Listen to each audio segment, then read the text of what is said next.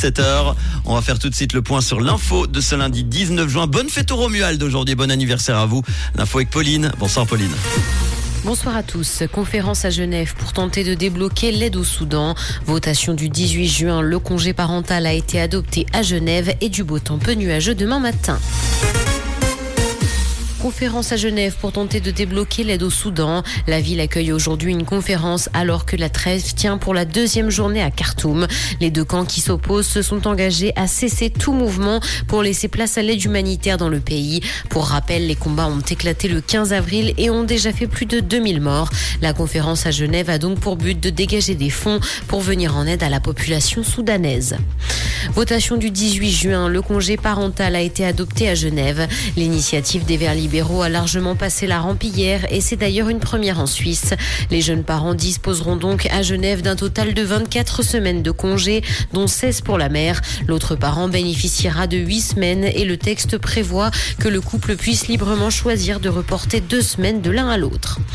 Renovate Switzerland a bloqué ce matin des sorties d'autoroute à Zurich. Des activistes du climat se sont collés à la chaussée sur la 4.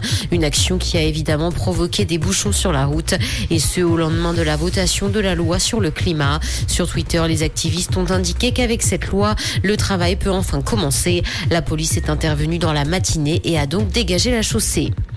Dans l'actualité internationale, diplomatie, le président chinois a salué les progrès obtenus avec la visite du secrétaire d'État américain. Des terrains d'entente ont été trouvés entre Pékin et Washington. De son côté, Anthony Blinken a assuré que les États-Unis et la Chine veulent stabiliser leurs relations, se disant toutefois lucides sur les profonds désaccords bilatéraux, notamment autour de l'épineuse question de Taïwan. Fini les jeux pour la Xbox One après près de 10 ans. Microsoft a annoncé qu'il ne développera plus aucun jeu pour sa console mise sur le marché fin 2023. Et ce, mis à part la prise en charge des jeux en cours comme Minecraft. La transition était prévue mais arrive cependant un peu plus tard que ce qui était attendu. La Xbox One est cependant compatible avec le catalogue de jeux de l'abonnement Xbox Game Pass. Carnet Rose, Courtney Kardashian et Travis Barker attendent leur premier enfant ensemble.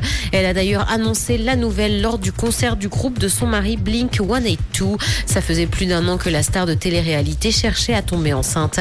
Les tourtereaux sont ensemble depuis plus de deux ans maintenant et cette annonce originale a suscité de nombreuses réactions sur les réseaux sociaux. Le couple a reçu beaucoup de félicitations. Merci Pauline. À tout à l'heure pour l'info à 18h. Un point sur la météo.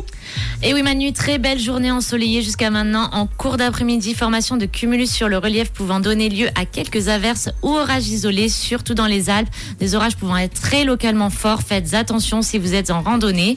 Et en pleine, les températures montent jusqu'à 31 degrés. L'été arrive. Eh et, oui. Et pour demain, le temps toujours assez ensoleillé malgré des voiles de nuages élevés, parfois denses et chargés de poussière du Sahara. L'après-midi, formation de cumulus suivie de quelques averses ou orages. On atteindra tout de même les 32 degrés. Ce sera la journée la plus chaude de la semaine. Sortez les chapeaux. Bel après-midi sur Rouge. Dans le studio, on a plein de télé. On est en train de regarder des, des gros orages en France hein, avec des Oui, festivals qui sont annulés. euh, euh, ouais, euh, des orages qui arrivent de plus en plus tôt.